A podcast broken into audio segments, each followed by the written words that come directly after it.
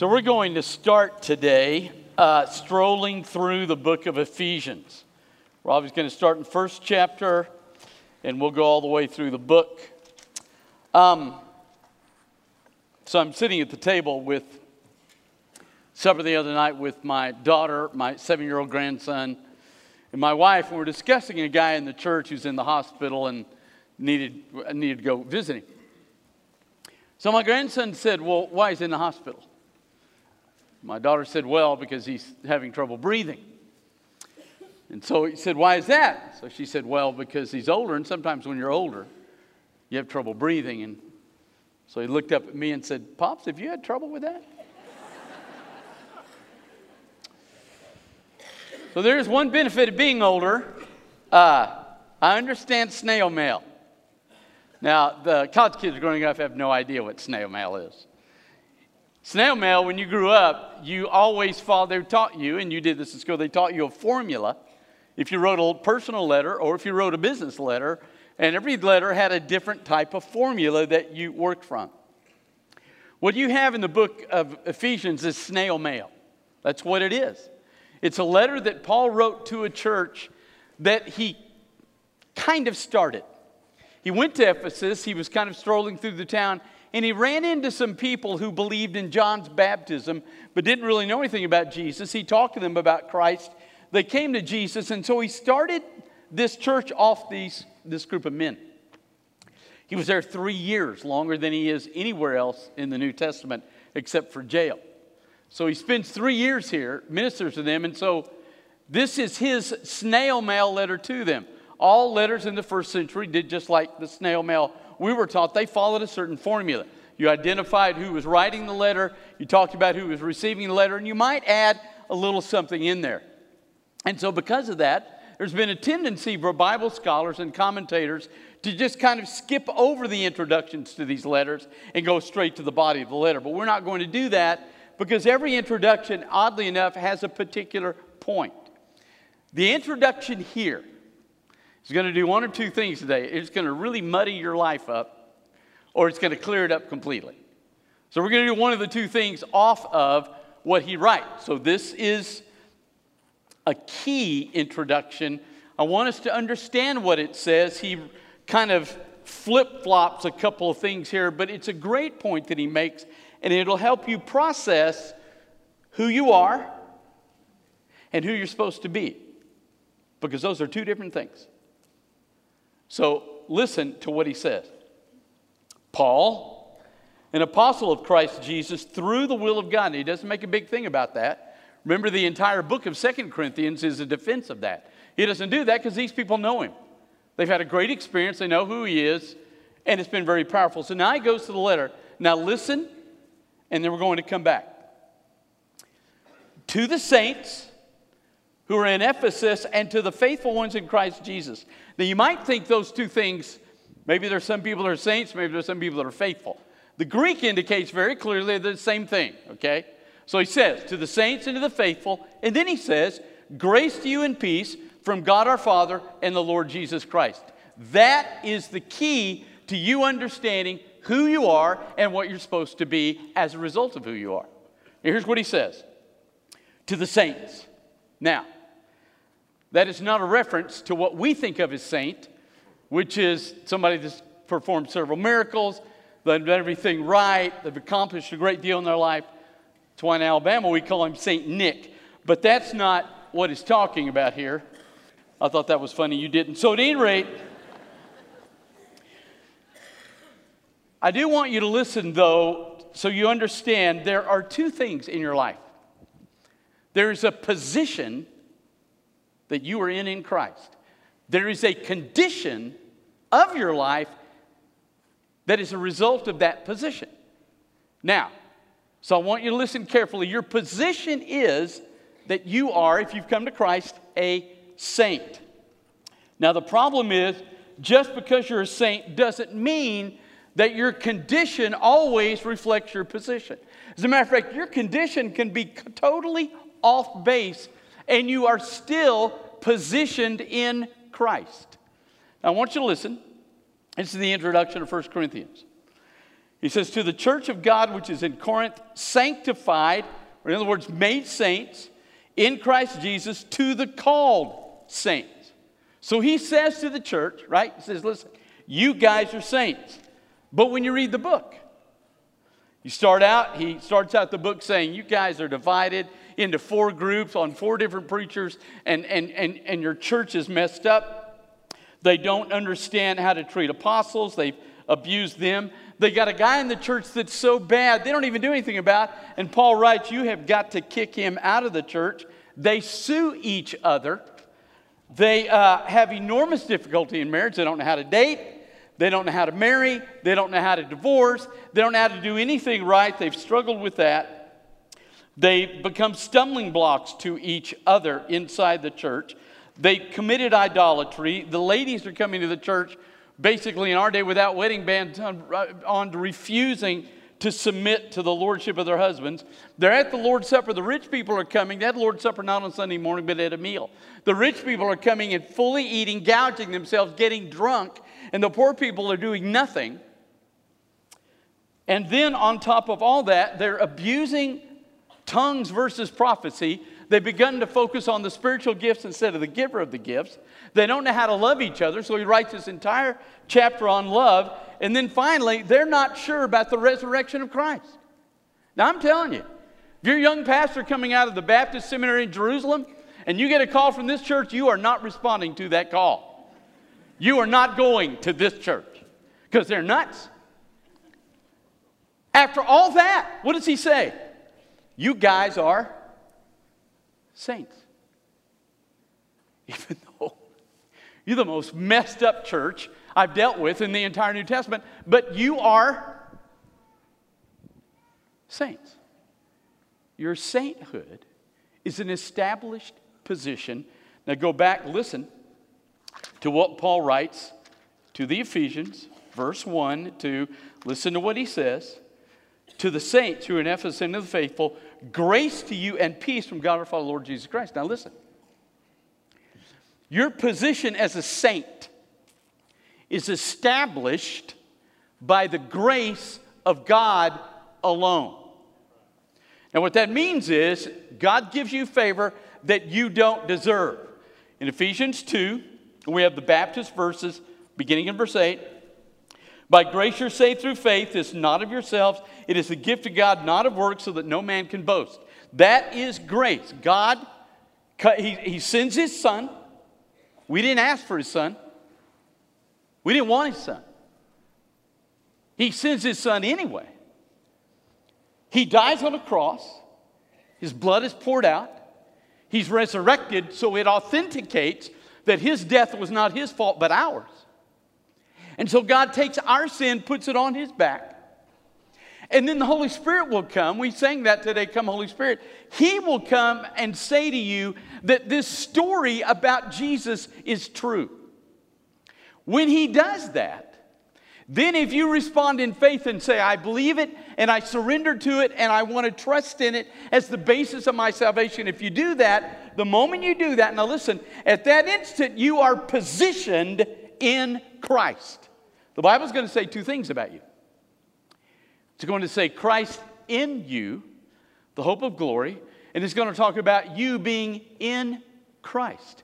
As a matter of fact, in 1 Corinthians 12 13, he says, we were all baptized by one Spirit into Christ. So God's grace makes you a saint. It establishes your position in Christ, which obviously, no matter what your condition struggles with, it doesn't remove your sainthood. Why? Because your sainthood isn't based on what you do, it's based on what God did for you. So you can't lose it. You didn't do it. You didn't earn it. You didn't do anything to get it. He gave it to you. It's a gift of God. He gives it to you as you respond to the Holy Spirit's truth about what He did in Jesus Christ. So once you do that, and my position is established, this is permanent, it is rigid, it is static, it is set in stone. It cannot be changed or moved. No matter what happens with my condition, this thing is settled. You're good. Now, Your condition, your position never changes. Your condition changes every day. Some days your condition more closely reflects your position than other days. This changes continually. Your sainthood is based on grace. Now, watch this. But grace to you and peace from God our Father and Lord Jesus Christ. Now, I'm going to read you, and I want you to understand something here. Peace, when he says that, it doesn't mean your life's calm and everything's wonderful. Okay? It's not the meaning of either Hebrew word shalom or the Greek word eirene. They both literally meant, now they kind of became like we say, how are you doing? I get that. But both words generally carry the content of, if I said to somebody shalom or eirene, what I was saying to them is, I want for you God's best. So when he says, grace to you and peace, and it's always in that order, he never says peace and grace. Is that if you've been positioned by my grace, you now have a chance to experience God's best for you. Now, hang in there with me. Let me walk you through real quickly. Beatitudes. Blessed are those who are poverty stricken in their spirit, who mourn over their sin, and who are meek before God. There's the three steps to dying to self. Then they hunger and thirst after righteousness. They become merciful, pure in heart, and they become peacemakers. That doesn't mean they become people that keep people from being mad at each other. But when all that occurs, when you die to self and you become filled with the righteousness of God and you become merciful and pure in your heart, you then become a person who wants God's best for people. And you become a person that tries to do that. Listen to John 14. Because this is always a struggle for people who only focus and don't really understand this here. Listen to this. The one who has my commandments, okay, they're in here, and keeps them, that one is the one who loves me. Now, loving him is condition. He loves me is my position. My loving him back is my condition. Now, watch this. But the one who loves, who loves me shall be loved by my Father, and I shall love him, and I shall make myself known to him. And then two verses later, he says, Jesus answered and said to them, If anyone loves me, he will keep my word, and my Father shall love him, and we shall come to him and make our house our room with him. Now, there's the condition. Now, listen. I want his peace. I want God's best. Because God's best is obviously not whether or not I keep a bunch of Baptist rules, but God's best is whether or not Jesus and his Father come into my life and make themselves known to me. The richness of Christianity isn't morality, it's a relationship with Jesus. So I had the chance to experience him in a personal, rich encounter. That, though, now listen. What did he say to the Ephesians? To the saints who are faithful, grace and peace. Now listen.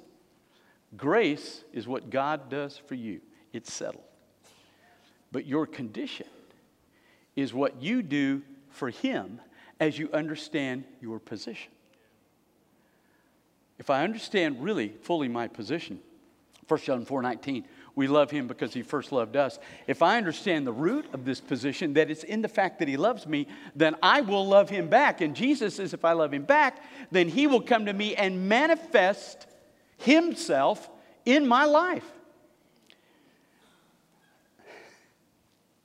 I'm going to say this carefully, okay? You can have all the quiet time you want, but you will not experience Jesus Christ if your condition isn't reflecting your position. That's why it says to the saints and to the faithful ones. When I begin to understand who I am in Christ. And I become faithful to that.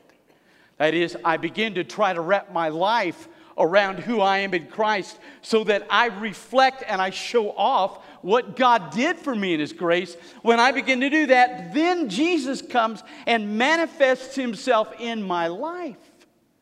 His manifestation is based on the faithfulness of my condition to the position His grace put me in, and now I experience His peace. It's a tremendous concept. His grace enacts a permanent position of sainthood. My reaction to that elicits his response in my life of an experiential God who encounters me on a daily basis. So that when I come in here on Sunday morning, I can worship someone I actually know. So, my condition is my faithfulness to the position that His grace brought me into, and then I experience His peace, or that is His best for my life. So they fit perfectly together. This never changes. This changes all the time. So, what do I do? I want you to understand a couple things. Now, listen carefully.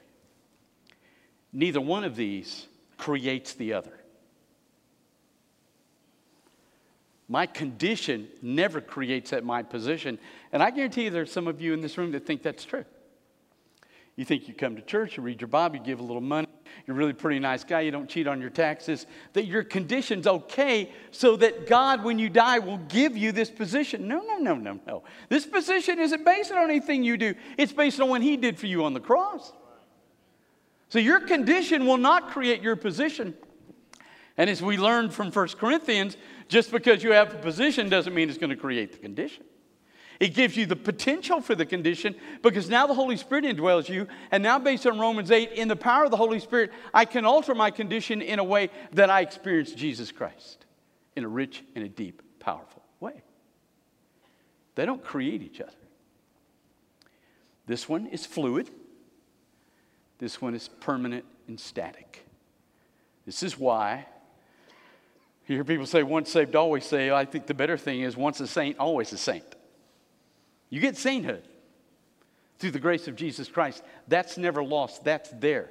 Now, the rest of your life, you're working to let your condition fit that position. You want your faithfulness to the position to bring God's peace into your life so that God's best occurs for you. You say, Well, what do I do? You understand something that both are important. I want you to turn to Colossians 3. I want to look back at something in a little bit of detail that we glanced at uh, a couple weeks ago. But I want you to understand you don't want to start focusing on your condition. Because what will happen is one of two things. If you get up in the morning and you focus on your condition, one of two things will happen. You will become so guilty over your failures that you'll quit or what you'll do is what the Pharisees did you'll create rules you can keep so it'll remove the guilt in a non biblical way. So we don't want to focus on our condition. We want to focus on our position. As a matter of fact, listen to what Paul writes. Therefore, if you've been raised together with Christ, is that a position or a condition statement? Okay, this is not a trick question, it's not Bible school. Is that a position or a condition statement? Position. You didn't raise yourself with Christ, He raised you. Seek the things above. Is that condition or position? That's condition. You then seek the things above. Where Christ is sitting at the right hand of God. Is that position or condition? That's his position, and you are positioned with where he is. Think the things above, not the things on the earth. What is that? That's condition. You've died and your life has been hidden with Christ in God. There's your position. Whenever Christ is manifest, then your life also, you yourself should be manifested with him in glory. Now, listen to what he just said, okay? He intermixes position and condition, but what he says is, you have been placed in heaven with Christ, and when he come, and that's settled, And then he says, and when he returns, your life will show up with him. There's my position. There's a position here that I'm in Christ. There's a position here that when I die and he comes back, he and I are together. That position is settled by his grace. That's it. Now, my condition, though, look in verse 5. Therefore, put to death the members which are upon the earth, and then he lists several things that are sinful. He says, he doesn't tell you to worry about putting to death the things in your life that God doesn't like until he's told you about your position. So you don't worry about your condition when you get up in the morning, you worry about your position. Here's why. You're going to spend the rest of your life trying to figure out all there is to the position you hold in Jesus Christ. That my life is hidden with Christ in God, I can't fathom that. So I'm going to spend the rest of my life trying to figure out my position. But here's the deal as I begin to understand my position, it creates in me a desire to want to reflect what it is that I have in my life. Does the Bible say we love him because he first loved us? When I understand that love, then I want to love him back, and then my condition is altered. My position's static, but I want it to be my focus when I get up in the morning so that when I go through the day and something happens that I know I shouldn't do, I think back and, you know, that's not what Jesus saved me for. I don't want this in my life today. Let me tell you something. If you understand one thing, which to this day, I've been doing this. I've been saved since 69. I still to this day do not understand the depths of that cross. But the more I understand it, I've discovered a change inside my life.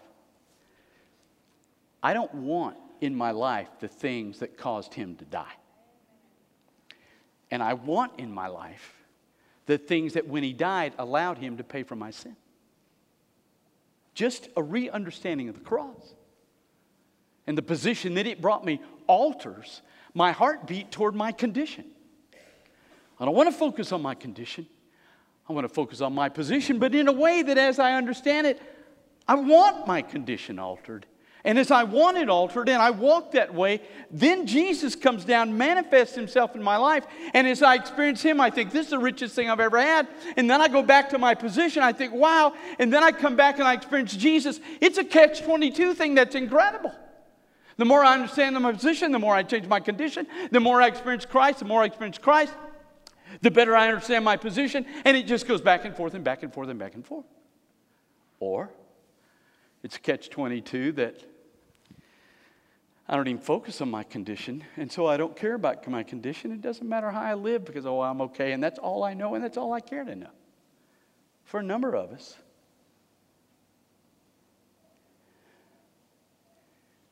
fire insurance is enough. You telling me I'm a saint? Got fire insurance, and will be okay when I die? That's all I need to know. And if that's all you focus on, then you will never care about the change in your condition. But if you begin to understand who He is and what He did and why you're a saint, then you will want your condition altered, which will deepen who Jesus is in your life.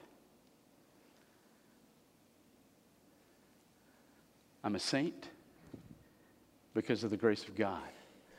I have His peace because I'm faithful to that grace and to that sainthood. That's why he writes what he writes. So, two questions today, right? Number one, are you a saint? And if you think because you're over here that you're a saint, no, no, no, no, no. You don't do anything to earn sainthood. He does that for you. So the question is, are you saint? Number two, if you are a saint, here's a real question. If you are a saint, What does that mean to you? And the more you understand what it means, the deeper you understand and experience the creator of this universe. That is worth everything. Let's pray. Father, thank you for the sainthood. And I ask you for me that I begin even anew as best I can every single day this week to learn what you did for me in your grace. Because, Father, I want your peace, and I want to be faithful to what you did for me. Bring that home to me, bring that clarity to me as only you can. In Jesus Christ's name. Heads bowed and your eyes closed. Steph and I are here. If you're not a saint, you want to be one, we will share with you how to do that. If you are a saint you need to get some things right, then we'll pray with you down here. Stay through that song. We'll be glad to pray over anything that's bothering you. If God's calling you to be a part of this fellowship and join other saints, as He speaks to your heart this morning, you come.